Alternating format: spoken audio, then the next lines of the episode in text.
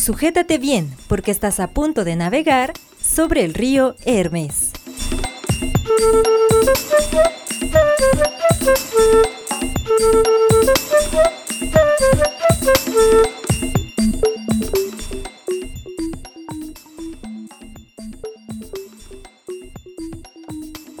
Hola y bienvenidos a este nuevo episodio de Sobre el Río Hermes. Yo soy Manuel Jara y me encuentro con mi compañero. Antonio Ayala. ¿Cómo te encuentras el día de hoy, Antonio? Me encuentro bien, entusiasmado. Estamos ya casi al final de temporada. Es exactamente lo que te iba a decir. Yo también me encuentro bien, pero a la vez un poco triste porque es el último programa, porque el siguiente es una especie de programa especial o...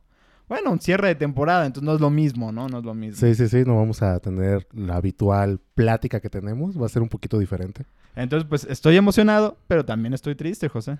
Pero bueno, lo que sí es importante es que estamos en el último programa y pues eso también, ya sé que eso es una tontería lo que estoy diciendo, pero también me hace muy feliz, ¿no? Entonces pues vamos a disfrutar este último programa. El día de hoy vamos a empezar como todos los días. José siempre, bueno, siempre te digo José y te llamas Antonio. Discúlpame, Antonio. tengo, que, tengo que aprender a decirte Antonio. No te preocupes, Manuel. Gracias, gracias. Este, bueno, sí, el eh, Antonio nos deja siempre una tarea y yo la respondo. El programa pasado estábamos hablando de asesinos seriales, de dos asesinos seriales bastante famosos o bastante importantes en el mundo de asesinos seriales, si es que, si es que esa categoría existe.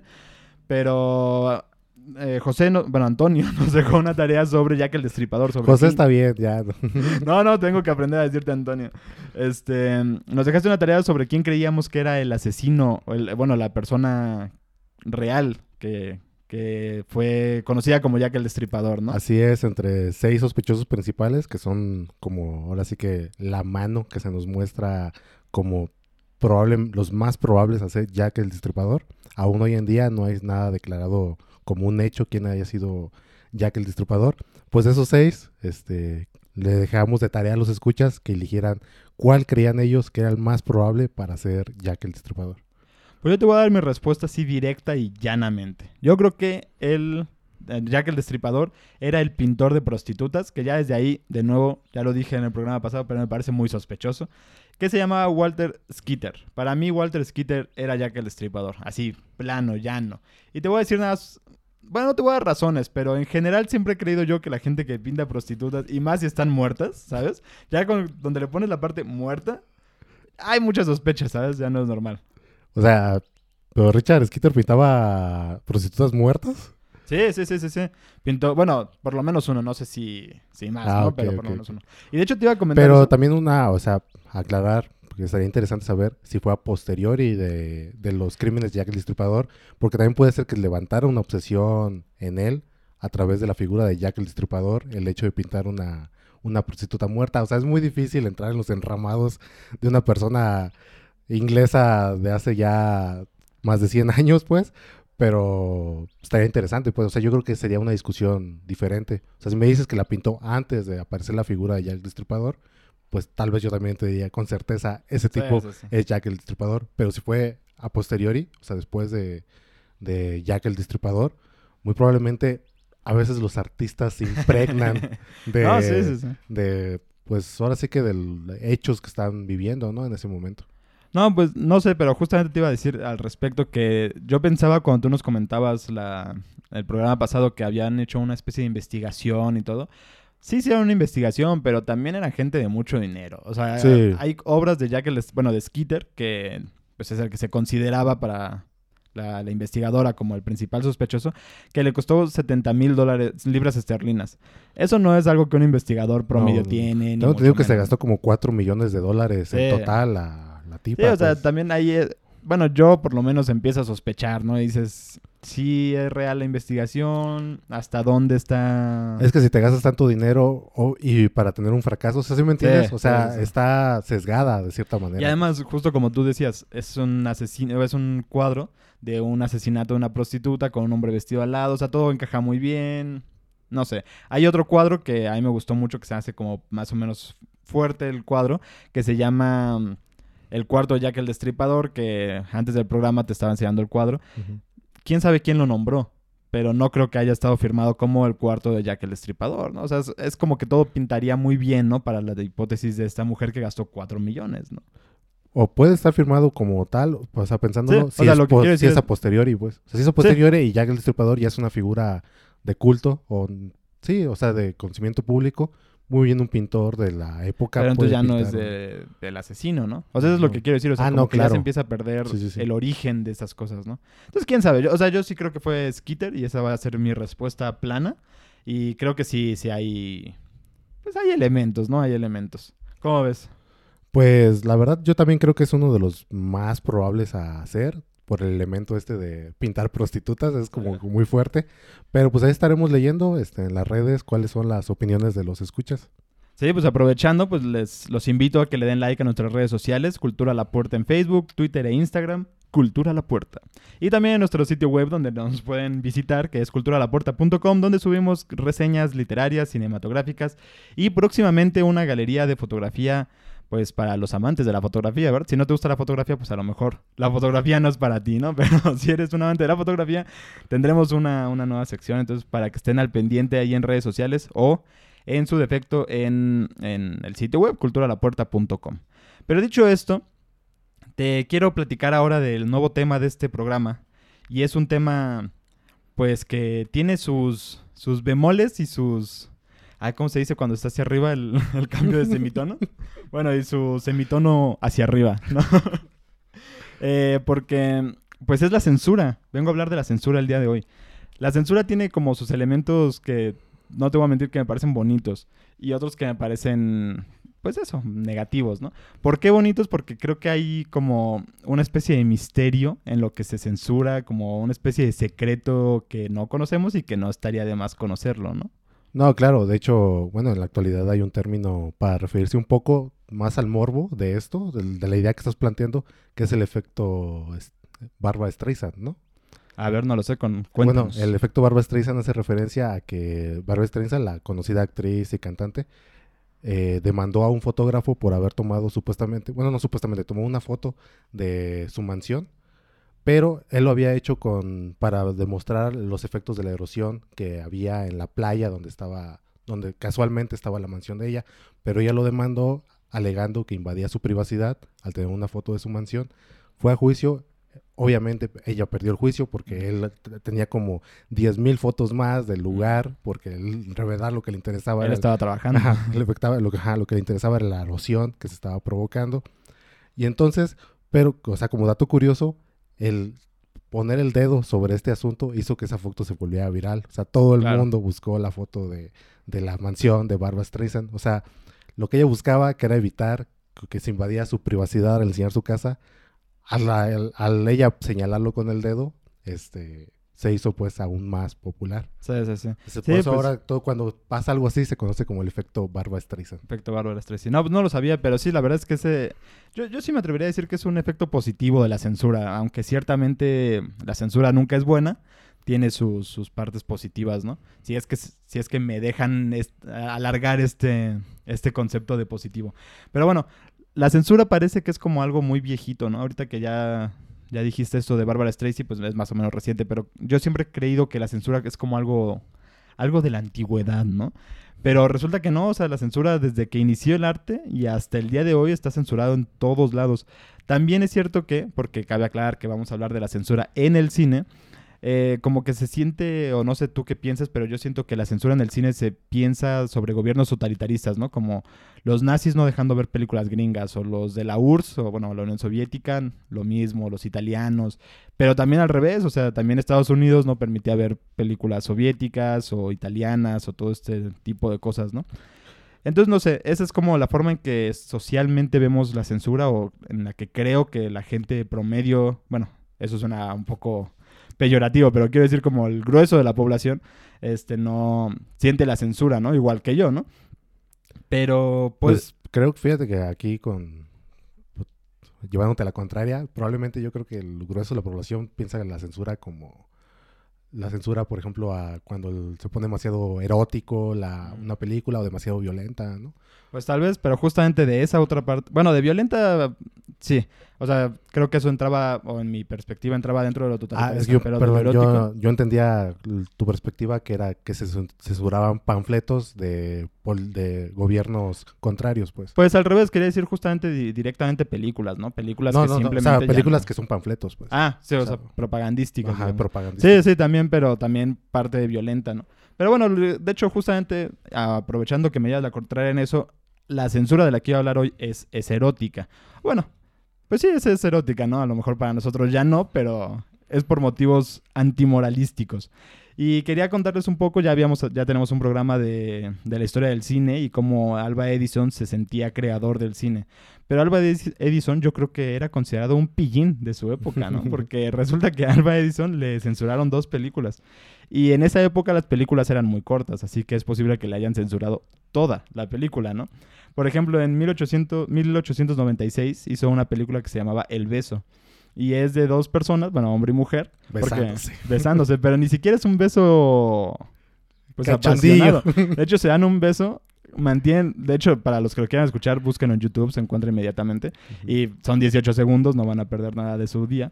Y son dos personas que chocan labios y se ponen a platicar con los labios chocados. O sea, no tiene nada de erótico, ¿no? Pues, o sea, es como un beso entre una pareja que ya se conoce tanto que Ya, eh, pues ya ni siquiera es el beso es emocionante, ¿no? Y ya al final se separan y se dan un besito más. Y esa película fue censurada por completo. Luego en 1903 censuran otra película de Edison. Te digo que Edison era un pillín para la época, era considerado un Era un sucio. cachondillo. Era un cachondillo. Y le censuran otra película que se llama Fátima's Cochi Cochi Dance, o sea, el baile cochi cochi o no sé cómo se pronuncia de Fátima. Déjame decirte que sí suena un poquito acá ¿Sución? sución, ¿no? Como que el baile cochi Bueno, sí, Cochi Cochi está, está raro, pero bueno, quién sabe dónde es. Y de hecho, también, para los que nos estén escuchando, búsquenlo en YouTube, se encuentra con mucha facilidad en Internet. Bueno, en YouTube y en Internet en general. Este, y es una mujer. El, bueno, la película no tiene, no es definición Full HD, entonces no sé cómo sean sus rasgos, pero el baile, con mi desconocimiento de, con- de géneros de baile, pues es como una mezcla caribeña o como caribe con árabe. No sé si eso existe o no, pero es, es el clásico movimiento de, de cintura o de ombligo. ¿Sí Lo visualizo, lo visualizo. Es como el baile de los, de los siete velos, ¿no? O Ándale, puede ser algo así, sí, sí. Pero bueno, está bailando completamente vestida. Ok. Con suerte se le ve el ombligo, o sea, con mucha suerte se le ve el ombligo. Y bueno, sí, es un baile activo, mueve los hombros, mueve la cadera, ¿no? Pero está completamente vestida. Y lo censuraron, porque pues, que anda enseñando, ¿no? y Esos bueno, movimientos no son de una señorita. No son de una señorita esos movimientos. Y todo hubiera estado bien este, si, si no se le hubiera visto el ombligo. O eso se pensaba en 1896. Pero en 1903 decidieron que no. Que sí era algo completamente amoral y pues, que tenían que estar viendo eso, ¿no? Entonces, le decidieron censurar el pecho y la entrepierna con unas rayas que pasaban durante toda la película horizontales. Entonces, este, y, y tú te imaginas, o bueno, no sé qué te imaginas tú ahorita me dices, pero yo me imaginaba unas líneas negras, ¿no? ¿O qué te imaginas tú con censura? Que pusiera unas líneas en, en la parte del pecho y de la entrepierna. Pues yo sí, igual me imagino que o hicieron un corte a un corte cerrado. Eso te imaginas, a- pero no, no, no. O sea, pusieron como una especie de luz, como líneas de ferrocarril, Ajá. digamos, que ni censuran bien, ni nada, pero... Oye, como que ilumina. Mira, Ajá, como- aquí está la gloria. No, porque si no... te- Ándale, es como... es- esto no, ¿eh? Porque está muy bien, entonces esto no... Demasiado glorioso. Sí, y, y bueno, pues lo censuraron, ¿no? Ah, ya en la fecha, pues lo puedes encontrar censurado o, de, o sin ¿Qué, censura. cre- qué crees que pasaría si pudiéramos viajar en el tiempo y enseñarle a toda esa sociedad de que censuró ese, esa película, este, no sé, el videoclip de Anaconda, por ejemplo? La verdad, la verdad, la verdad, yo creo que sí habría problemas de, pues no sé, o sea, te, te atacarían, o sea, quiero decir, habría problemas violentos. Yo creo que si tú vas al pasado y enseñas una foto, tú- una selfie de Instagram clásicas ahora, ¿sabes? Yo creo que hay violencia, ¿eh? O sea, y yo creo y que les sí. dices, ¿sabes qué? Para, para allá va la sociedad. ¿Crees que habría suicidios colectivos? O... No, pero yo creo que la iglesia tomaría poder duro, o sea, que se convertiría en un, no, no podemos ir así. Bueno, Tenemos hablando- que salvar el futuro. Exactamente, sí, sí, sí. Y de hecho, justamente le. Bueno, sí, ya ahorita hablo un poco más de, de eso que, que pasó unos años después, pero déjame regresar ahora a 1907. Que en Chicago, para que, porque bueno, no sé si tú te estás preguntando quién censuraba o por qué censuraban o, bueno, quién tomaba estas decisiones. Pues en Chicago en 1907 Estados Unidos le otorgó a la Comisión del Vicio que aprobara las películas que estaban bien o no estaban bien, pero, y, y, podrías decir, bueno, tiene sentido la Comisión del Vicio, pero si lo ves ya en la práctica, en el procedimiento burocrático, vamos a decir, el jefe de la policía veía las películas y si al jefe de la policía le parecía bien, pues las aprobaba y si no, las censuraba o incluso, bueno, censurar quiero decir, podía tachar algunas partes, cortar Sí, o cortar. la película completa, ¿no? Pero era el jefe de la policía, o sea, no había una comisión del vicio, era el jefe de la policía. Entonces yo me imagino al jefe de la policía sentado, piernas arriba del escritorio, viendo películas con palomita. Y en algunas ocasiones siendo una persona un poco emocionada, ¿no? O sea, estaba un poco emocionada por las cosas y decía, no, no, no, esto no puede salir. Me esto- emocionó demasiado. esto no puede ser así. Pero bueno, no. Eso ya es inventarme la vida del pobre jefe de policía. A lo mejor era una persona que trataba de ser lo más objetiva posible, Sí. analizando el estado de la sociedad y qué se podía permitir en la sala de cine y todo aquí cari- caricaturizándolo. A lo mejor él tomó cursos, ¿no? De, de censura del cine. Pero bueno, es- esa era la forma en que funcionaba más o menos. Y en Nueva York, otro estado pues muy conservador de la época, ya ahora se concibe como lo contrario, ¿no? Pero en la época no era así. Este, el- religiosos, los, los grupos religiosos que en Estados Unidos eran cristianos y algunos, bueno, de, de ramas cristianas, ¿no? Empezaron una campaña dura contra la censura del cine y el cine en general. Llegaron a censurar juegos de azar y cosas tan banales como el corte de cabello. Hay un corte de cabello que yo investigué en internet, no tenía ni idea de cuál era, que se llama tipo garzón, que, bueno, garzón en francés es niño, ¿no? Entonces no sé, no sé por qué les parecía tan, tan terrible este tipo de corte. ¿Pero corte en un hombre o en una mujer? Bueno, eso sí no lo investigué. Bueno, más bien no lo encontré y ya no, no me preocupé más por ello, pero sea hombre o sea mujer, es, es una cosa Mm, increíble, ¿no? mm, Sí, o sea, sí, pero, Pero pero no es lo mismo. sí, y además muy verosímil, ¿no? Que haya dicho, Sí, sí, no, sí, la claro. mujer no se puede cortar el pelo Sí, sí, así, sí. ¿no? Pero bueno, no, no, no podría responderte eso, sinceramente. Pero bueno, siguiendo con la censura, eh, ya no voy a ir paso por paso porque quiero hablar de una película en particular. Eh, pues en los tiempos de la guerra, como te comentaba al inicio, los nazis censuraban pues todo el contenido y casi que los productos en general de Estados Unidos, de Francia, Inglaterra y al revés, ¿no? Francia, Inglaterra, Estados Unidos censuraban los productos alemanes y como estaba toda esta situación, los gobiernos no se podían permitir pues estar preocupados por el cine. De hecho, lo usaban como propaganda, pero no se preocupaban, ay, se besó, ¿no? Ay, sale no sé qué parte del cuerpo, ay, etc, etc. O sea, les preocuparía que besaran a Hitler, por ejemplo. Claro, les preocuparía mucho si hubiera un beso de Hitler. Sí, sí, sí. Este, entonces no estaban, no estaban nada preocupados por eso y, el, y la censura logra, pues, bueno, los, los anticensura, digamos, los de la libre expresión, Lo, lo- colar cosillas. logran, em- sí, empiezan a colar cosas poco a poco, pero hay algo que no les gusta. la- sobre todo, esto está más enfocado en Estados Unidos. La historia del cine, pues, tiene muchos, muchos espacios, ¿no? Pero eh, enfocado en Estados Unidos, no les gusta que las artistas o los actores no vivan bien, lo que eso signifique, ¿no? Entonces, pues censuran mucho si te ven, por ejemplo, tú eres un actor y te ven tomado, te ven drogado, te censuran la carrera completa y por ende las películas, ¿no? A futuro y a pasado. Entonces, pues es un problema, bueno, de censura, pero que alguno podría decir, bueno, Sí, te vetan, pues vetan a la persona. cosa cabe aclarar que acaba de pasar en, en, en Disney, ¿no? Con, Sí, con el caso de Star Wars, ¿no? con el Entonces, caso de Star Wars, que vetaron a una mujer por decir, pues unas cosas que francamente no eran muy astutas, pero bueno, era su libertad de expresión, ¿no? Este, dejando eso de lado, llegó a tal grado en aquella época la censura que crearon un código que tú tenías que firmar, que es lo que pasó en Disney actualmente. eh, y si rompías ese código de conducta, pues te censuraban del cine y de tu películas y todo. Pero bueno, voy a dejar hasta ahí esa situación y voy a ir ahora sí a la película que, pues que me interesa, ¿no? Y a lo mejor ya todo el mundo sabe de qué estoy hablando porque en el fondo está sonando la canción de una película muy bonita, vamos a dejarlo así, ¿no? Y esta película es Cinema Paradiso, una película italiana de 1988 que ganó el Oscar a mejor película no de habla no inglesa, ¿no? Eh, es el director es Giuseppe Tornatore y es un artista muy famoso italiano que luego por, por ser extranjeros de Estados Unidos, quiero, quiero decir, no los conocemos tanto, pero tiene películas como Malena o La Mejor Oferta, que son películas, bueno, que a mí me gustan mucho.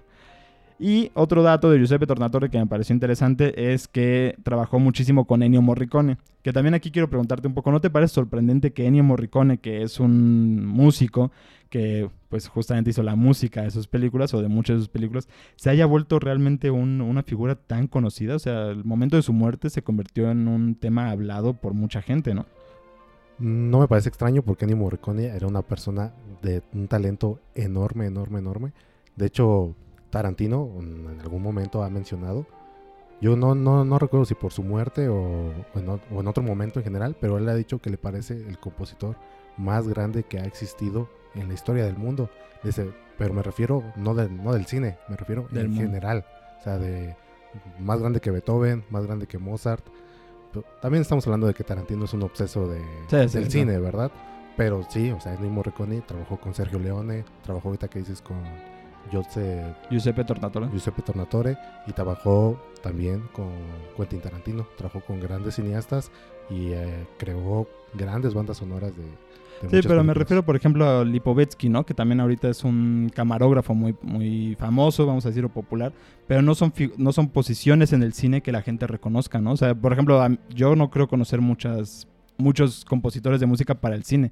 Y Ennio Es- Morricone no solo, no solo lo conozco, sino que se volvió parte del conocimiento general. Y su muerte fue, pues, un momento que mucha gente sintió, vamos a decirlo así, ¿no? O sea, yo no sé qué otro, qué otro compositor de música de cine pueda Sí. decir que su... Bueno, ya sé que ya no pueden hablar, pero que puedan decir mi muerte causó conmoción, ¿no? Seguramente lo que pasa es que yo creo que de los grandes aún este, hay vivos. Está vivo, por ejemplo, cuando muera John Williams. Estoy casi seguro que va a ser mismo revuelo. John Williams, compositor de Superman, compositor Mm. de Star Wars, compositor de. O sea, un compositor cabecera de Steven Spielberg. Es un gran compositor y también estoy seguro que cuando él fallezca, el, revuelo va a ser enorme. Probablemente por el alcance popular de las películas para Sí. las que ha hecho bandas sonoras, aún más grande que el de, el de Ennio Morricone. Pero sí tiene razón, la figura del compositor de, para cine no es, tan, no es tan reconocida tal vez como la de director, pero yo creo que sí hay como estos compositores superestrellas que la gente ubica, ¿no? Como ubican a Spielberg, como ubican a Scorsese, también se ubica este, a John Williams, en más reciente Hans Zimmer, este, Michael Giacchino también es un compositor que está repuntando actualmente, pero sí, no, no, no es tan famoso como, como el director. Pues bueno, vamos a escuchar, ya que estamos hablando de que, bueno, que Tarantino dice que es de los mejores del mundo, vamos a escuchar este soundtrack de la canción de, de la película de Cinema Paraíso.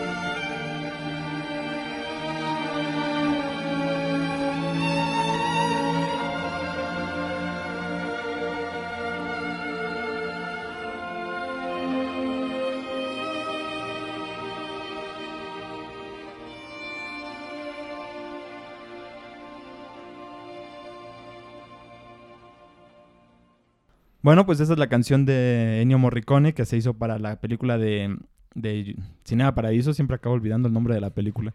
Que bueno, pues la verdad es que sí es una canción muy bonita, que escuchamos en realidad de fondo, estaba mientras estábamos hablando de fondo, pero pues hay que darle su, su papel protagónico, ¿no?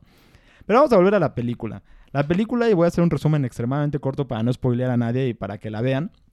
Que aquí, como diría mi, mi compañero Antonio, por favor, ¿cómo describes tú Cinema Paraíso que me estabas comentando hace un momento? Es una carta de amor al cine. Es una carta de amor al cine, es que no me quería robar tus palabras, José. Antonio, Antonio. este, bueno, haciendo un resumen rápido y para que sí la vean, es una película de Totó, un niño de 6 años, pasa su tiempo en el cine del pueblo que se llama justamente Cinema Paradiso. Esto ocurre poco después de la Segunda Guerra Mundial y como pasa tanto tiempo en el cine, se hace amigo del proyeccionista que se llama Alfredo. En este pueblo italiano que es Giancaldo, en la isla de Sicilia, estaban censuradas algunas escenas, como estábamos hablando hace rato, eróticas que pues ya sabemos, ¿no? Era donde se besuqueaban, donde andaban ahí de, de O sea, el- calientones. O sea, el erotismo que la gente acá a lo mejor está imaginando algo súper sensualón. Exacto. pero no, sí. nada más eran unos besos todos inocentes. Sí, sí, sí. Por eso, por eso lo exag- ah, bueno, hago un poco burla de ello, porque no es una situación erótica, o por lo menos a los estándares actuales, ¿no? Aunque recuerdo que sí, uno, había uno que otro apasionado, ¿no? Ah, no, hay uno donde una mujer se, se abre la camisa Es verdad. y se le ve, no se le ve el pecho, bueno, no se le ve el busto, se le ve, pues, no sé, la primera y segunda costilla, yo creo, ¿no? Pero no se ve nada, o sea, ni siquiera el brasier sí, vaya sí, para dejar las cosas claras. Y esa es la escena más dura, esa es la escena Sí, ya, ha- de poder. hardcore. Sí, es la hardcore. Pero bueno, en ese pueblo estaban censuradas estas escenas por justamente lo que hablábamos hace rato, por el sacerdote del pueblo o el padre del pueblo, ¿no? Y bueno, la historia, la película no trata de la censura, no crean que trata de eso, trata justamente, como dijo Antonio, eh, del cine y una historia de vida de estos personajes cuya vida pues gira alrededor del cine, ¿no? Pero, Pero que me parece muy adecuado que esté inmersa la censura ahora pensándolo, porque Sí, la sí, censura también es parte del cine, ¿no? Y es Sí. parte de la historia del cine. Sí, exactamente. Y ahorita voy a hablar un poco más de eso nada más para cerrar la parte de la, del relato de la historia. Pasan, este, es que han pasado más de 10 años desde que yo vi esa película y la vi en la preparatoria. Me gustó mucho y la recuerdo con melancolía, sobre todo por la escena que voy a mencionar ahorita donde Totó vive con melancolía sus últimos recuerdos con Alfred porque Alfred le regala una cinta o un filme donde están todas la- todas las escenas censuradas, donde recortó todas las escenas censuradas y se las entrega a una película y pues ya después Totó las ve, ¿no? Y es una escena pues muy conmovedora, ¿no? Sí, es una escena muy bonita donde asistimos a una película que literal son beso tras beso tras beso, porque era lo que se Pero censuraba. además, era lo que beso se tras... Sí, Lo sí, que sí. se recortaba, lo que recortaba pues el padre, o indicaba que se recortara de las películas. Sí, pero además es el beso tras beso tras beso, que bueno, vamos a decir que el beso es el romance, ¿no? El, Sí, sí, sí. el amor al momento. Y es el amor al momento de toda su vida de niño, o sea, porque si veías una película diaria y ves después todos los besos de esas películas diarias, estás viendo el amor a esos días, ¿no? Estás viendo Claro. el amor de esos O sea, es una escena realmente muy... Sí, sí, sí, o una muy idea bonita, muy, lograda y es el, bueno, es el final de la película. ¿no? Sí, bueno, pero no es el final. O sea, es el final cronológico, vamos a decir, pero no es el final de la historia, ¿no? O sea, la historia es antes de todo esto, pues, y la historia acaba antes de todo esto. Esto es como una especie de epílogo, ¿no? Así es. De lo que le estoy contando. Y no, no trata de esto la película, ni, ni versa sobre la censura, es sobre el cine y sobre la vida de estas dos personas muy lejanas de, de la censura. Pero se me hace muy bonito justamente eso. Y quería decir algo que a lo mejor es un poco romántico también, pero estaba pensando que la censura, como hablábamos al inicio, tiene su, su parte positiva, ¿no? Porque Alfredo, en este caso, el proyeccionista, hace como una especie de sacrificio de no poder verlas o de sacrificio a la sociedad, ¿no? O sea, se pierde eso, pero tener la voluntad de conservarlo para la siguiente generación está muy bien, porque la siguiente generación entonces no solo puede ver qué era el pasado, sino además honrarlo de alguna manera, ¿no? Porque Alfredo no solo le da valor a, a los besos, sino que le da valor a todo el pasado de Totó, ¿no? Entonces, la censura tiene su parte positiva porque cuando se rompe esa censura y se ve, no queda otra cosa más que honrar al pasado, ¿no? Claro, tiene, o sea, tiene la parte positiva, pero es como Para dices, la por- siguiente generación. para la siguiente generación y es cuando se rompe, o sea, cuando Sí. se acaba esta censura, ¿no? Sí, no, o sea, no. lo positivo de la censura es que termine. Sí, lo- ah, exactamente, y eso es, eso es algo irónico, ¿no? Pero sí, lo positivo de la censura es cuando termina porque le da un valor extra, que es lo Sí. que vamos al inicio. Y, re- y una, y un remarcado, ¿no? A Sí, sí, eso. sí. Y sí, la verdad es que sí, no, lo que voy a decir parecería que es en contra de lo que tú estás diciendo, porque, por ejemplo, en la película, todos los italianos cuando ven la escena y cuando es obvio que se recortó la escena erótica, abuchean y gritan y todo, pero parece que es casi como hasta un juego, ¿no? Entre el público y pues el proyeccionista, porque al final de cuentas no están hablando con el director, ¿no? Ni le están abuchando al director, están Sí, abuchando sí. al proyeccionista.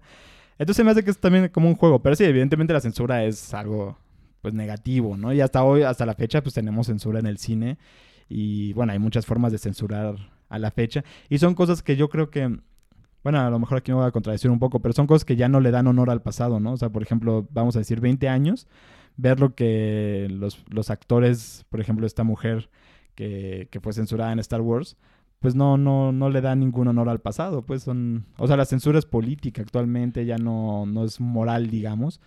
Pero bueno, supongo que todas las censuras tienen su negativo, tienen su positivo, vamos a ver qué pasa en, en 20 años y ya hablaremos de este, de este caso. Claro, aquí tal cual no creo que se... O sea, censuras a la persona, o sea, en el caso de Star Wars, quiero hablar. Pero yo creo que Disney está en su derecho, ¿no? O sea, si ellos creen que va a afectar su producto. O sea, estamos, estamos de acuerdo que Disney es una empresa privada, ¿no? No, yo estoy de acuerdo con eso y yo no tengo nada en contra del despido en sí. Solo digo que sí hay una cosa curiosa como la vida de los actores y actrices tiene que ver con la película, como si sus vidas... Y esto, esto es algo que Sí, luego como si los opinión fuera la opinión de los personajes. Ajá. Es- yo también estoy de acuerdo que no se debería de mezclar, pero se mezcla. Y Y una vez mezclado, estoy de acuerdo contigo que Disney tiene derecho a proteger su producto, pues al final de cuentas comercial, porque Disney es una empresa comercial, no artística. así O sea, es. sí, Disney hace cine, pero no hace arte. Disney hace productos de venta, ¿no? Que es muy diferente. Pero bueno, Bueno, pues ese es el es mundo. discutible. Eh, o sea, es una función del cine. No creo que sea la función principal del cine, pero sí la función principal de Disney. es que, por ejemplo, Disney es dueña de Pixar. Y vamos a hablar que en Pixar hay arte. Bueno, ok, estoy de acuerdo. Pero, o sea, lo que quiero decir con el cine es que el cine puede ser educacional, puede ser artístico, puede ser por un producto mercantil. Y el cine siempre, o sea, popularmente, siempre va a ser arte. Pero para las empresas yo creo que siempre va a ser un producto de venta. Pero, Todo derecho, ¿eh? O sea, no, no tiene nada de malo, pero a eso me refería, quiero decir. sí, claro. Pero bueno, dejando eso de lado, porque esta discusión ya es esa parte de la censura, eh, pues eso, quería contarte sobre Cinema Paraíso, porque la verdad es que sí se me hace una película bonita. Uno, porque es un homenaje al cine. Dos, porque es una censura que se rompe, ¿no? Dentro de sí misma, o sea, ella misma narra la historia de esa ruptura. Y tres, porque pues es muy melancólica, José. También uno tiene sus sentimientos. Nada, sí es muy bonito. Y eh, efectivamente, cuando dices cuando se rompe esta censura, es un gran momento, un gran momento de. No, y la actuación es muy sincera, ¿no? O sea, se siente muy sincera. Sí, y con la música de Ennio Morricone de fondo. O sea, es un gran momento del cine. Este, de aquí, y antemano ya tú ya lo hiciste, pero yo lo vuelvo a hacer. Rec- A todo aquel que le guste el cine, está recomendadísima Cinema Paradiso. Sí, sí, sí. Sí, es una película que. Ahora sí que esta es una de las frases más, más chafas que puedes decir, pero es una de esas películas que tienes que ver, ¿no? Que, bueno, yo creo pues que es una película. 100 películas que ver antes Sí. de morir. Seguramente ahí entraría Cinema Paradiso. Sí, sí, sí, sí, sí. No, pues sí. Pero bueno, esa, es- esa es mi historia, José. ¿Qué te pareció? Me pareció muy bien, este, bonita. Yo traigo una, por un lado, más, no tanto de la melancolía y de este, de este, este, romper la censura. Tú traes algo del como- bajo mundo. Yo, no, no del bajo mundo, pero más centrado en la comedia. este, y como ma- a manera de introducción, me gustaría que escucháramos el siguiente tema. Some things in life are bad, they can really make you mad. Other things just make you swear and curse. When you're chewing on life's gristle, that grumble, give a whistle. And this'll help things turn out for the best. And always look on the bright side of life. Always look on the light side of life. If life seems jolly rotten, there's something you've forgotten, and that's to laugh and smile and dance and sing. When you're feeling in the dumps, don't be silly chumps. Just purse your lips and whistle, that's the thing. Always look on the bright side of life. Bueno, estamos escuchando el conocidísimo tema Always Look on the Bright Side of Life, que se podría traducir algo así como siempre mira el lado bueno de la vida o el lado brillante de la vida, que es la canción que suena al final de La vida de Brian, la película dirigida por, hecha por los Monty Python, una película británica que nos narraba las aventuras de Brian, el cual tiene el infortunio de nacer justo el mismo día que Jesús y a un lado. cosa que hace que tenga bastantes confusiones a lo largo de su vida, generalmente para mal, y que hace pues de esto una parodia que se burla un poco de la religión. ¿Qué te parece a ti la vida de Brian, Manuel? Esta es- Yo, yo nunca he podido decir que es mi favorito en cualquier cosa, pero esta es una de mis películas favoritas. Ya sé que digo muy seguido. Y yo creo que es de las películas que más he visto. La he visto cuatro o cinco veces en tres años, yo creo. O sea, es una película que sí, cuando la conocí, la vi, ¿sabes? O sea, la vi más de una vez. Pues es una gran película de comedia, desde aquí se la recomendamos a todos los escuchas. Yo creo que, y además las fechas son como adecuadas, ¿no? Para, para Ah, la vida claro. de Brian. Sí, sí, sí. Estamos a ocho días de que No, sea- es un momento excelente, ¿eh? es Es, un momento excelente, sí. a ocho días de Viernes Santo. Sí, sí. Este, bueno, depende de cuándo escuchen el programa, pues estamos muy cercanos a, Bueno, claro, sí, Ajá. sí, sí. estamos muy cercanos del Viernes Santo. Y tal cual, pues es una película br- británica que, como estamos hablando de censura, pues obviamente hacerle una burla un poco de la religión, más no del personaje de Jesús, porque Sí, perdón que te interrumpa, pero nunca del personaje de Jesús. nunca personaje de Jesús. De hecho, el personaje de Jesús se llega a mostrar hasta con una aura, este, de manera seria, una aura pues divina, ¿no? En- Sí, dentro sí. de la película. Pero sí se hace burla de Brian, que es este tipo que nació el mismo día que Jesús, en cuales los reyes magos llegan por equivocación primero a su casa, este, y cual le ocurren muchos infortunios por eso. Los Monty Py- pero los Monty Python tuvieron que aclarar varias veces, hey, el personaje principal no es Jesús, es Brian, es la película se llama La vida de Brian. No Sí, nos estamos burlando, no nos estamos burlando de Jesús. Aún así, esta película desde el comienzo ya nació, ahora sí como que se puede decir que con censura, porque hubo- se tuvieron que quitar escenas antes de que la Ah, no BBC antes de que la BBC la admitiera que se estrenara, quitaron escenas, algunas de las que se conoce que quitaron, fue una escena donde José a un grupo de amigos le explicaba cómo había sido la concepción virginal de, de María. O sea, yo me imagino que ahí se burlaban de que era un cuernudo, ¿no? O algo así. pues. Supongo, supongo. Otra escena borrada es donde Juan Baut- donde la cabeza cercenada de Juan Bautista seguía hablando, ¿no? Cuando ya estaba cortada, porque cua- cuando mis compañeros escuchan religiosos sabrán que a Juan Bautista es decapitado. Este, y así, o sea, desde la concepción ya nació cen- autocensurada, se, se puede decir.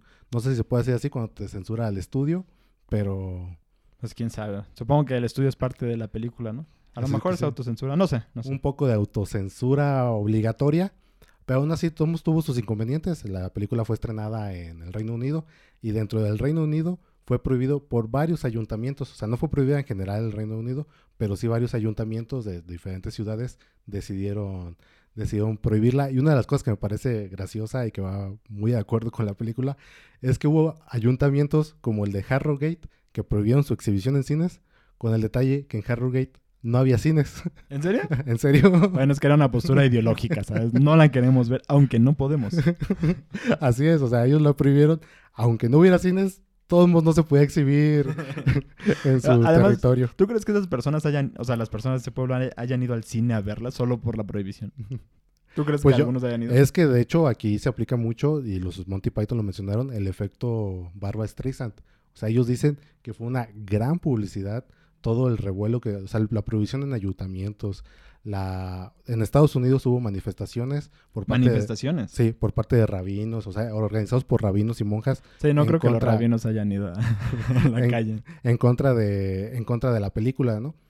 Y todo esto lo único que causó es como tal, o sea, poner poner más atención sobre la película. O sea, ellos los Monty Python han declarado que eso fue publicidad que ellos ni todo el dinero del mundo hubiera podido pagar. O sea, se crea el efecto contrario. Cuando quieres censurar algo, lo que haces es llamar la atención sobre sobre ese algo, ¿no? Y, y como dices tú, la censura tiene cosas positivas y lo positivo fue para los Monty Python fue que su película se cuando se estrenó se hizo conocer por todo el mundo, claro, debido a la, a la polémica, ¿no? Hoy diríamos se hizo viral. Se hizo viral. Bueno, además, eh, bueno, nada más quería comentar. eh, la canción de intro de la película justamente está diciendo que no es un niño especial, que es un niño cualquiera y que su vida es Brian, ¿no? O sea, todavía haciendo más burla de, esta separación entre Jesús y Brian, ¿no? O sea, desde mi perspectiva, lo más objetiva que se pueda, pues realmente es muy claro que no es Jesús, ¿no? O sea, creo yo que es muy claro que no es Jesús. Sí, o sea, es, es claro que no es Jesús. También eso, hacia la figura de Jesús, yo no creo que haya una burla directa en la película, pero sí hacia la religión. Y en Es específico que no lo sé, hacia la religión católica. Es que, o sea, lo entiendo, pero hay, por ejemplo, una escena donde está Jesús hablando en la montaña, que es una de las primeras Ahí escenas. toda la gente malentiende lo que está diciendo, ¿no? O- Pues más bien no lo escuchan, no lo alcanzan a escuchar, pero aquí es lo que me parece interesante, no lo escuchan y uno quiere escuchar, entonces calla el de enfrente que está hablando con su esposa y el que está hablando con su esposa le responde y empieza una, una escena violenta que yo creo que todos han visto en un mercado pues, del, del fin de semana, ¿no? Yo creo que más bien es una burla a la, a la forma de ser del humano, ¿no? O sea, estás hablando con Jesús que está diciendo que, bueno, todo lo- todos sus discursos en general son positivos toda su sabiduría. toda su sabiduría. Y este. Y el humano, por su parte, está buscando pleito entre sí, ¿no? O sea, a mí me parece más una burla a la, a la sociedad, no, no a la. Sí, o sea, es una religión. burla a la, a la sociedad y a la religión en cuanto, en cuanto tenemos por cierto que la religión es parte de la sociedad, ¿no? Bueno, claro, no parte sí. de una divinidad, pues. O sea, no es, parte no es de Dios directa, es de nosotros mismos. Sí, así sí, así sí veo la burla a la religión. Pero más, a- o sea, más allá de eso, creo que no. Por ejemplo, también hay una escena donde me parece que el personaje de Brian pierde su sandalia, ¿no? Que es y- buenísima escena Y también. piensan que la sandalia, creo es de Jesús. No sé, piensan que la sandalia es San. No, piensan que la sandalia es una especie de mensaje de Brian que Ajá. confunden con un Mesías Así y es. que Brian este, les dice que, bueno, una persona piensa que, lo, que el mensaje es colecten sandalias, otro piensa que no, Sí, que o sea, los están- pies izquierdos. ¿Cómo tienen que adorar la sandalia, pues? O sea, Sí, sí, sí. y eso es una burla un poco a la religión, un poco a la sociedad también, pues, en- englobando. Bueno, como te comentaba, fue, hubo manifestaciones en Estados Unidos, pero la cinta, por ejemplo, fue prohibida durante ocho años en Irlanda y un año en Noruega. O sea, en Noruega se pudo proyectar hasta el 80, ¿Es del 79? es del 79. Y ocho años en Irlanda, que me parece sorprendente. Sí. En Finlandia, por ejemplo, se pudo estrenar, pero solo con un texto inicial que explicaba que se trataba de una parodia de las películas épicas de Hollywood. O sea, Pero bueno, digo, está bien, pues, pero. Yo no le veo una parodia a las películas épicas, ¿no? ¿Tú, tú ves eso? pues... O sea, yo creo que estaban por ejemplo, ¿no? Pero- no, sí, pero un poco... Pues sí, porque, o sea, si te pones a... lo- lo- A las la definición películas de películas épicas de, de Hollywood, entra, por ejemplo, Los Diez Mandamientos. Ah, ok, o sea, películas que eran religiosas, Vale, pero vale. también eran épicas, ¿no? Sí, o sí. Ben Hur, que tenía también su parte, que, o sea, Jesús aparece como, aparece dos veces en Ben Hur, una, el Ben Hur mm, me parece una gran película, cuando todavía Hollywood hacía películas pues, como mastodontes, con cientos de extras, este, una película como... Las macroproducciones. Unas macroproducción, cientos de extras, que hay una diferencia muy clara entre CGI, que aunque ahora sea muy realista, lo que quieras, entre copiar y copiar y copiar personajes de computadora, a de verdad tú ver que ahí hay cientos de personas reales Sí, sí. este, durante la filmación, ¿no? Y bueno, en esa película de Ben Hur, Jesús tenía una aparición en dos ocasiones, me parece, en la película, pero también yo por ahí, por ahí sí veo pues que se pudiera justificar como una parodia a las películas épicas de, de Hollywood. Y ya como dato curioso, lo que me parece también sorprendente es que aún en época recién, o sea, estamos hablando del 79, ¿no? Normal que no se entendiera o que los religiosos brincaran ante una parodia, una parodia tan atrevida, ¿no? De, de religión, de la sociedad, y utilizando como elemento el vehículo de Brian de Nazaret. O sea, Sí. o sea, lo comprendo. Pero, por ejemplo, que en el 2000, esto me parece ah, este, gracioso, en el 2007, en la iglesia de Santo Tomás de Martín, en el Reino Unido, un, el párroco de la iglesia decidió hacer una proyección en, de, de, este, de la vida de Brian. Y hubo muchas, obviamente, hubo muchas protestas de, o sea, de qué estaba, qué estaba pensando. Y tuvo que salir el padre a defender, pues, su postura, o así de, "Güey, es humor, o sea, vamos a tomarnos la vida más, de forma Más más ligera. ¿no? Y, por ejemplo, también en el 2008, el Ayuntamiento de Torbe permitió la producción de la, de la película después de una votación online. O sea, todavía había, o sea, en el 2008 todavía había ayuntamientos en el Reino Unido que tenían, o sea, por ley o que habían prohibido, pues, cuando se estrenó la proyección de, de la vida de Brian. Y en el 2009, por ejemplo, en el ayuntamiento de Aber- Aberystwyth, un pueblo acá de- del Reino Unido, se, también se levantó la prohibición de, de la proyección de la película y para celebrarlo la proyectaron. Bueno, por lo menos la proyectaron, ¿no? Tre- 39 años de censura tuvo ahí. Y lo chistoso es que la alcaldesa, de nombre Sue Jones Davis, había interpretado a Judy Descariote en la, ¿Ah, sí? en la película, Ah. sí. O sea, es un dato curioso ahí, que Sí, la alcaldesa de ese pueblo, que hasta el 2009 aún tenía prohibida la proyección, había participado en la filmación de, de la vida de Brian. Y pues, ¿qué te parece? ¿Qué te parece la, la censura? Cómo la censura a veces hace todo lo contrario de lo que quiere, ¿no? El efecto Sí. Barbara Streisand. Pues no sé, la verdad es que aquí sí no puedo ser objetivo porque la vida de Brian me parece un peliculón, o sea, es una peli- es que es una película increíble, fuera fuera de broma los que nos están escuchando, es una película increíble porque o sea, dejando de lado el humor, que es un humor que lo puedes encontrar en muchas películas, ¿no?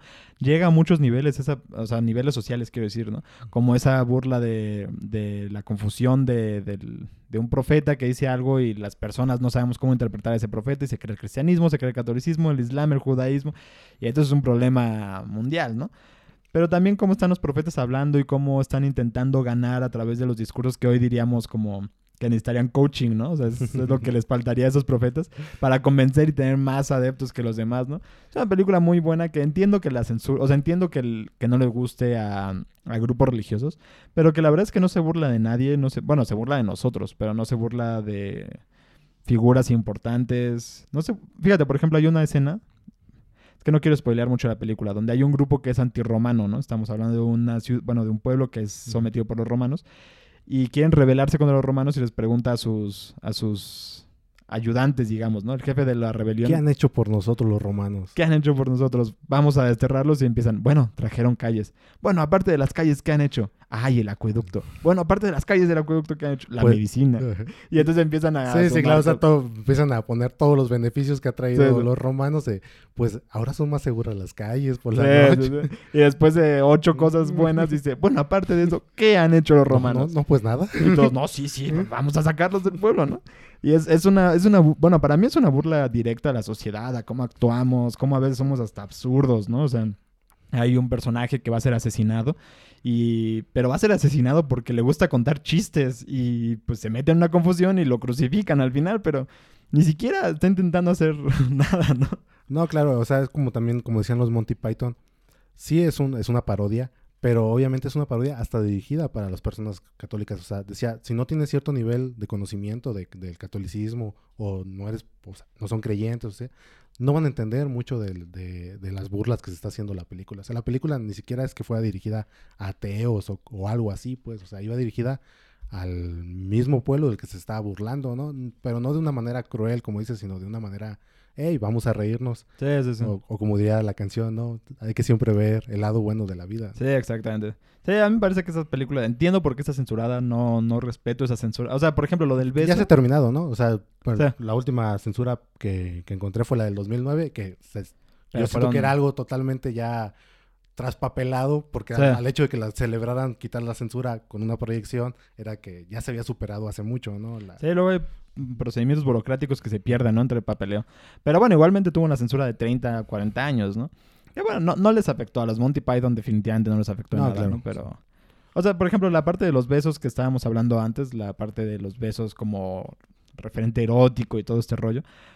Ok, o sea, no, no, lo, no lo apruebo porque no me parece, pues, malo un beso, ¿no? Pero este, entiendo perfectamente la censura y. De nuevo, no la, no la apruebo, pero la entiendo.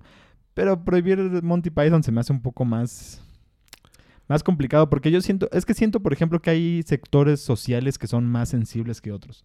Y creo que ese fue el caso de la iglesia, ¿no? Porque también la iglesia juega un papel muy importante en la censura en general, incluyendo la de los besos, ¿no?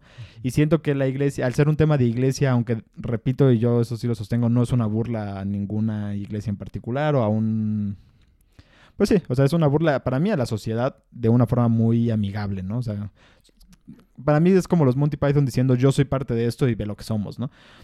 Pero sí siento que el- esas iglesias han sido un poco más sensibles y pues se ofendieron por eso, ¿no? Pero creo que ese es el motivo de la censura en Monty Python. No sé.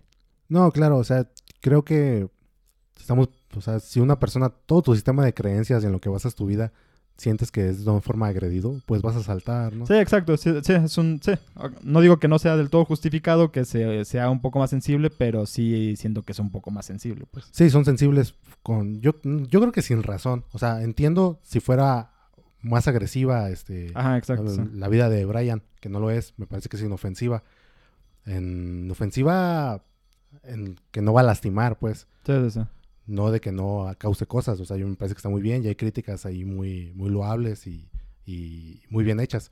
Pero inofensiva en el sentido de que no va a lastimar, no va a hacer daño a... Y ni siquiera va a hacer que un creyente deje de ser creyente. No, o sea, por- también ni de para, chiste, Para nada, para nada. No, no creo que tampoco sea para nada el fin, ni por tantito. Pero, por ejemplo, también estaba leyendo este, que se preguntaba, ¿se podría filmar hoy en día la vida de Brian? Con, Esas preguntas me gustan mucho. Y llegaban a la conclusión de que probablemente no. O sea, probablemente la vida de Brian este, hoy, que, es, que es- me parece irónico que estemos viviendo una sociedad más sensible que la de hace 40 años, ¿no? Pero es que la diferencia, y aquí es algo que a mí me gustaría decir en un lugar con más audiencia, por ejemplo, unos Óscares, ¿no? no, porque muchos estamos diciendo esto de la sociedad de cristal y la sociedad de cristal, pero también los que están diciendo de la sociedad de cristal son gente que se ofende muy rápido, o sea, todo se ofende muy rápido, y esa es la diferencia con las épocas anteriores, donde, por ejemplo, la iglesia se podía ofender, o un rey se podía ofender, o X sociedad se podía ofender. Ahora toda la sociedad se ofende, ¿no? Y al revés, hay un grupo muy cerrado y muy enérgico que dice, no me importa que te ofendas, yo tengo mi libertad de expresión. O sea, como que se invirtieron los papeles entre la censura y la no censura, porque los sensibles y los que se dicen no sensibles, que son igual de sensibles que los demás, o sea, los que critican esta sociedad de cristal, se ofenden y todo el tiempo quieren liberar esta censura ofendidos. Sí, no sí, sé si sí. me explico, o sea, Sí, no, si te explicas, este, y de hecho, yo creo que, o sea, la pregunta ¿se podría filmar? Yo creo que no hay nada que lo prohíba, que, se, que, que prohíba que se filme, pero no creo que, o sea, lo que se llegaba también, conclusión un poco con lo que leí, es que sea muy difícil que se financie un proyecto así. sí, es- yo por el miedo a la, por el miedo a tanta sensibilidad, tantos ofendidos, todo. O sea, mm, digo, me parece increíble que, que, ese, que el miedo, yo pienso que hubiera sido más grande hace 40 años que ahora, pero como dices tú, a- o lo- a la reflexión que llegaban también en, lo que leí, es que se ofendería todo el mundo. Los de derecha, por ejemplo, se ofenderían porque, bueno, ah, sí, con Jesús sí se pueden meter y con los católicos, pero a ver, ¿por qué no se meten con Mahoma? Y otro grupo social se ofendería por otra cosa, pues, o sea, todos encontrarían por qué ofenderse con la vida de Brian. Sí, sí, sí, y siento que ahí es donde están nuestras grietas en la sociedad actual, donde dices, bueno, todos se ofenden, pues entonces tengo que decir algo, ¿no? O sea, todos se van a ofender, tengo que ignorar esta, esta Así es. sensibilidad cargada, digamos. Pero yo siento que es, la nueva censura moderna, más bien, más que la, la- que la gente se ofenda o se sienta lastimada o agredida, la falta de financiamiento. Como que estamos en un mundo donde ahora sí, a diferencia de otras épocas, Monty Python ha grabado, por ejemplo, El Santo Grial con muy poco dinero. Ellos hablan mucho de las penurias que tuvieron que pasar para grabar esa película. Y yo siento que ahora es más difícil cre- crear contenido, vamos a llamar universal o occidentalizado por lo menos para, bueno, hablando de nuestra cultura, ¿no? Eh, sin un financiamiento serio, ¿no? Y yo siento que esa es la nueva censura, la falta de financiamiento. Todo, todo está permitido, pero a ver cómo le haces. Sí, sí, sí, todo está permitido, pero yo estudio grande, solo voy a financiar algo que no ofenda a nadie, que, se va, que sé que va a ser dinero. Y, No, y yo, yo, empresa que proyecta películas, no voy a proyectar tu película, ¿no? Y eso lo hemos visto muchas veces, que simplemente no llegan, muchísimas películas no llegan al cine, ¿no? Pero bueno, no sé, yo siento que la posibilidad de los discursos y el internet nos permite encontrar cosas, pero también que haya tanto, a la vez nos impide conocer esas cosas, ¿no? Pero bueno, esa es la censura, esa es la censura moderna. Y no es que quiera, no es que quiera cerrar la plática y nada, pero ¿qué es la tarea? Bueno, y la tarea para esta semana será que nuestros escuchas nos digan qué película ellos hubieran censurado, o sea, qué escena de alguna película dijeron, ¿sabes qué? Échame cloro en los ojos, o les pareció, no sé, muy grotesca, o muy ofensiva, o pues con estas nuevas sensibilidades queremos ver nuestra audiencia a qué es sensible, qué no, qué no les gusta. ¿Sabes qué creo que nadie va a decir? Estas películas que sí son grotescas a propósito, como el Cien Pies Humano y estas películas, Ah, pues que yo creo que si nadie te- las va a decir. O sea, si yo creo que te pones en una situación de que estás viendo esa película es porque quieres ver eso. Sí, ¿no? sí, sí, O sí, sea, por eso digo, o sea, esa- esas que sí son grotescas a propósito, Sí, sí, sí. nadie las va a censurar, ¿no? Pero no por- creo, no creo. No, no, yo tampoco, no, porque son a propósito, ¿no? Sí, estás viendo, ya sabes a lo que... Yo me digo, Es- esa película ni de chiste se hubiera hecho hace 70 años, ni de chiste. No, no, no, sí, sí, sí. Esa película sí no se hubiera hecho cine de chiste hace, hace 20 años, pero no. Pero yo me refiero, por ejemplo, este, por ejemplo, en el club de la pelea, no, no algo a- tal cual, pero el club de la pelea te cuelan un pene, ¿no? Por ejemplo. De hecho, es, es el chiste de la película, ¿no? Sí, sí, sí. O sea, una película donde te cuelen algo que no te haya parecido, que hubieras quitado, Que ya te hizo enojar. que ya te hizo enojar, te molestó. Ujú. Ok, pues voy a pensar, voy a pensar. No se me ocurre ahorita algo que, que tenga así en mente. Estoy pensando en... Te, voy- te la voy a decir porque no va a ser mi respuesta. En la escena entre Bruce Lee y Brad Pitt en... Érase una vez en Hollywood. No me gustó esa escena. Pero no voy a decir esa, pero voy a buscar algo así. Sí, algo, o sea, no tiene que ser algo censurable tal cual, sino algo que ustedes quitarían. A lo mejor algo que era demasiado cursi, ¿por qué no hay que censurar la También, cursilería? Sí, hay demasiado amor. Ofende mi amarguez. O sea, sí, puede ser. Sí, sí, sí. Bueno, ok, pues vamos a entonces dejar esa tarea. Para los que quieran participar en la dinámica, ya saben, pueden seguirnos en redes sociales, culturalapuerta.com. Bueno, Cultura La Puerta en nuestras redes sociales, en Twitter, Facebook e Instagram, y en nuestro sitio web, culturalapuerta.com. Y bueno, ahí nos pueden dejar sus comentarios, nos pueden dar sus respuestas a estas, eh, a estas tareas de José.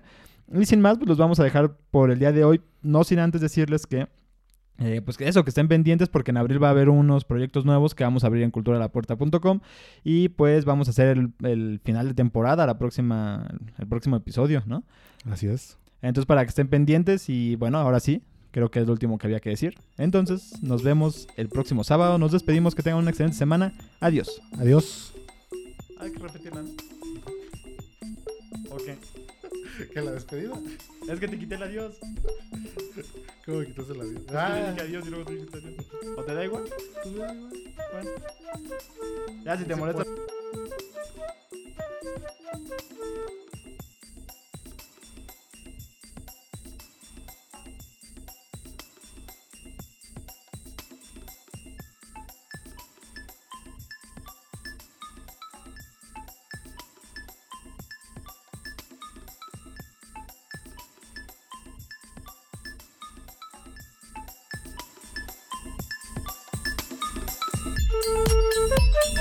Desembarca, porque hasta aquí llegó tu recorrido sobre el río Hermes.